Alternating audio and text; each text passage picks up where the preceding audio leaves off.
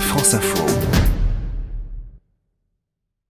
Bonsoir Edouard. Spécialiste transport de France Info, Vivatech, le salon de l'innovation se tient jusqu'à ce soir, porte de Versailles à Paris. Vous vous y êtes rendu et vous avez constaté que les industriels se tournent de plus en plus vers les jeunes entreprises innovantes. Oui, les industriels jouent la carte des startups parce qu'elles sont réactives et s'aident mutuellement pour innover. Un constat partagé par Bertrand Picard, président de la fondation Solar Impulse, et Pierre-Étienne Franck, vice-président chez Air Liquide. On cherche à vendre tout ce qui est rentable pour protéger l'environnement. Et ce que fait la Fondation Solar Impulse, c'est de sélectionner des solutions qui permettent de créer des emplois et de faire du profit tout en protégeant l'environnement.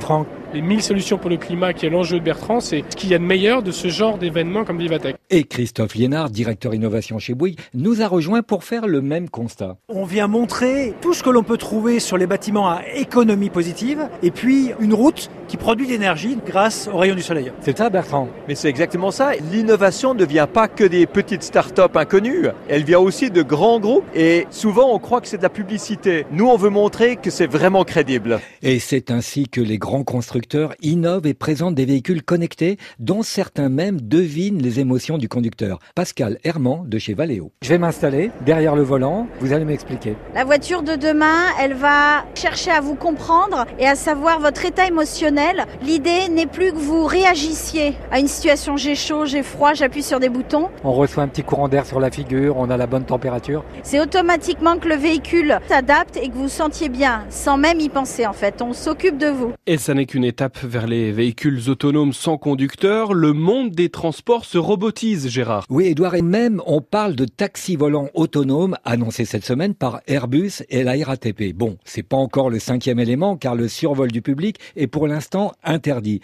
En attendant, tous les grands groupes proposent des voitures et navettes autonomes et puis il y a ces robots porteurs de charge qu'on appelle des mules qui suivent vos pas. Vincent Talon de la société Twinwheel. C'est des robots qui vont porter des charges lourdes à la place des gens pour venir les seconder il peut porter jusqu'à 40 kg avec le robot qui va les suivre. Et puis à côté, vous avez les quatre roues et qui lui va pouvoir porter jusqu'à 150 kg. Et enfin, les robots en full autonome où ils vont ralimenter les commerces du centre-ville de Montpellier, donc en se déplaçant tout seul de A à B. Et certains robots vont même retourner sur la Lune. Oui, 50 ans après les premiers pas sur la Lune, des petits robots ont été conçus par une start-up. Explication, Lynn Zoemen de eSpace. Ce rover va être envoyé sur la Lune en 2021. Il va faire une cartographie de la surface lunaire parce qu'on sait qu'il y a entre 3 et 6 milliards de tonnes d'eau sur la Lune. On va utiliser l'eau qu'on va trouver. Ça va permettre de faire de l'exploration spatiale à un coût très réduit. Et en revenant sur Terre, on trouve des robots maintenant qui sont des aides à la personne et même peuvent discuter avec vous, comme je l'ai testé chez Intuitive Robots. Je sais tout. Libre à toi de me poser tes questions. Combien il y a de voitures dans le monde? Le nombre de voitures particulières en circulation dans le monde a augmenté pour atteindre environ 947 millions de véhicules en 2015.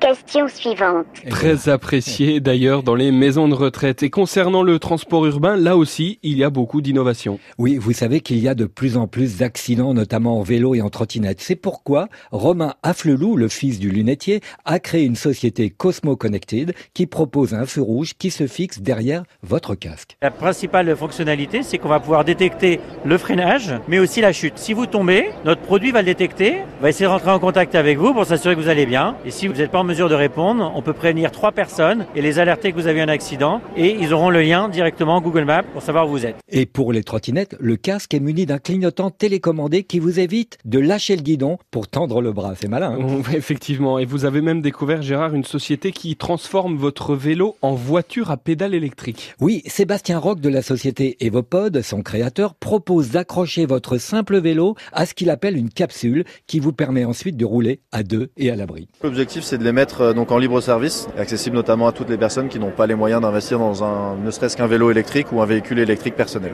C'est malin aussi ça. Hein et oui, et cela fait partie de vos coups de cœur ainsi que pour toutes ces jeunes entreprises qui se battent pour promouvoir leurs inventions. Oui, il faut les aider. Par exemple, la société Eovolt qui a inventé un vélo pliant l'un des plus légers du marché et les moins chers, avec une batterie cylindrique placée dans la tige de la selle, et qui, chose rare, est fabriqué en France. J'ai bien aimé aussi le bateau Plastique Odyssée, propulsé par des bouteilles en plastique recyclées en carburant. Et puis le Space Train, une start-up française qui met au point un train sur coussin d'air pour relier Paris à Orléans en 15 minutes. Toutes ces inventions sont à découvrir au salon Vivatech jusqu'à ce soir si vous êtes à Paris, sinon direction franceinfo.fr à la rubrique Transportez-moi. Merci Gérard Felzer. À la semaine prochaine.